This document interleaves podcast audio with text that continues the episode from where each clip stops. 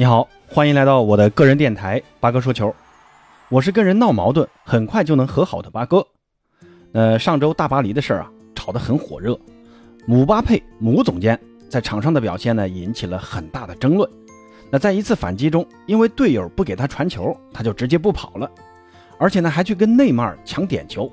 而内马尔呢，则是在一条批评姆巴佩的文章里点赞，将二人的矛盾彻底公开化了。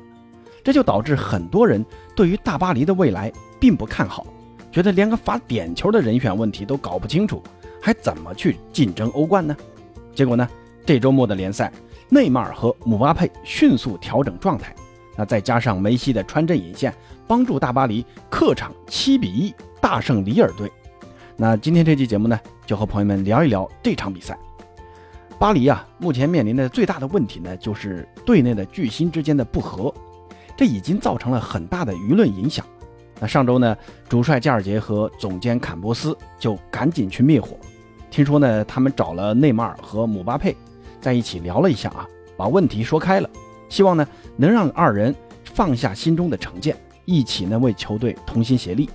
那通过这轮客场打里尔的比赛啊，内马尔上演梅开二度加上助攻的帽子戏法，而姆巴佩更是上演进球的帽子戏法。梅西则是贡献一粒进球，一个助攻。那在比赛中，姆巴佩和内马尔之间的连线那是频繁发生啊。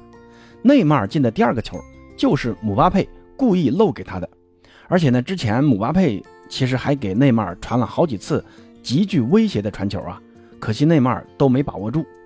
而内马尔随后也给姆巴佩送上了两次助攻，这些表现可以说明啊，经过巴黎高层的救火，内马尔和姆巴佩的不和。被暂时给压下去了，不过呢，他俩数据是刷爽了啊。那这个代价就是梅西的回撤过深。从比赛的活动热图来看，梅西的大部分的活动空间都主要集中在中场至禁区弧顶的这一段区间，基本算是远离了禁区。而远离禁区的梅西，自然也就谈不上什么好的数据发挥了。那这场比赛，梅西一球一助的表现。相比前两场来说，只能说是中规中矩。那为什么会出现这样一个情况呢？八哥觉得啊，有这么一个可能啊，那就是梅西为了球队做出了个人牺牲。内马尔和姆巴佩的性格都是那种很张扬、很乖张的个性，不会轻易妥协的。这个表现在球场上呢，就是内马尔喜欢粘球，喜欢自己带球突破，而姆巴佩则是有点毒，出现机会啊就自己打门。那如果这两个人一直是这种表现的话，那就需要队内有人来做这个调和剂了。这个人就是梅西。梅西呢，通过自己的回撤，把前场的空间让给他们俩。通过这场比赛可以看出啊，内马尔的位置的活动范围非常的广啊，两粒进球，一左一右。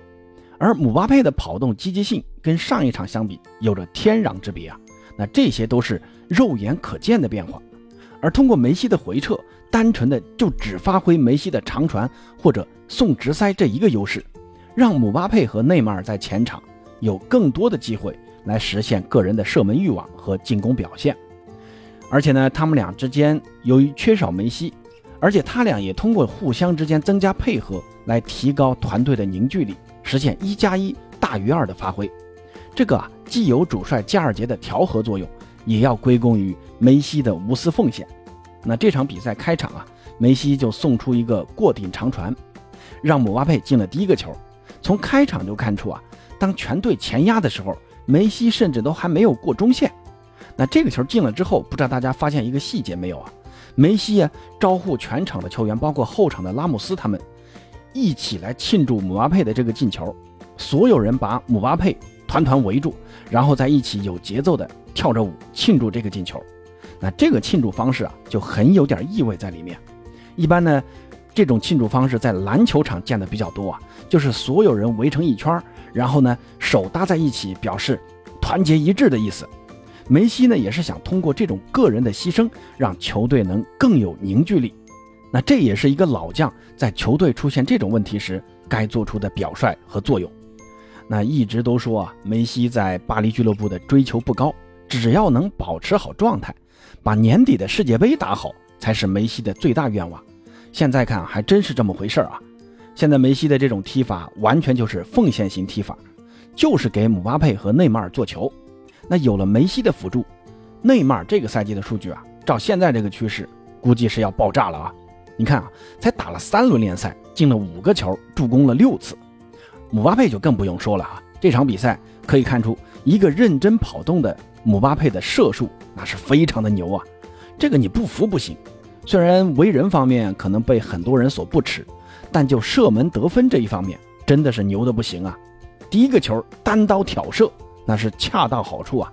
后面两个球呢，全都是扛着对手的后卫，通过变向或者摆脱来完成最后的射门。所以说呢，姆巴佩的个人实力还是不用去质疑的。那说了这么多啊，咱们还是回到这场比赛。这场呢是本赛季加尔杰常规的三四幺二阵型。维拉蒂和维蒂尼亚负责协助梅西做好防守的工作，尤其是维蒂尼亚几乎全程伴随在梅西左右，替梅西擦屁股，同时呢也给梅西做好出球的策应。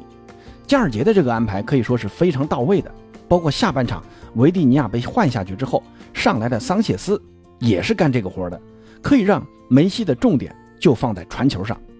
其实大家别看里尔输这么惨啊，但从比赛本身来看，里尔的表现。其实并不像比分那么惨，他们的控球率呢只比巴黎少一点点，而且呢射门次数跟巴黎是一样的，都是十六次，甚至啊射正的次数比大巴黎还要多一次。里尔的射正次数是八次，而大巴黎的射正的次数才七次。得亏啊多拉鲁马发挥出色，不然呢里尔还真有可能会多进一两个球的。那为什么他们能做得这么好啊？一个呢是跟巴黎的自身失误比较多有关。内马尔的传球过于随意，就给了对手最起码有两次啊很有威胁的反击机会。另一个呢，就是里尔的前场逼抢做的也是很到位的。那最后比分这么悬殊，只能说大巴黎 M M N 组合的个人能力实在是太强了。而且在法甲啊，你看其他球队面对大巴黎这种超级强队都没什么办法，只能死守。你看德甲就知道了啊，你看波鸿打个拜仁，直接输了个零比七。这种就相当于什么呢？相当于是直接投降。虽然里尔不至于说是直接投降，但只能说啊，里尔输就输在硬实力不足上。那朋友们对于大巴黎的这场比赛和梅西的发挥是怎么看的呢？欢迎在评论区告诉八哥。咱们下期再见。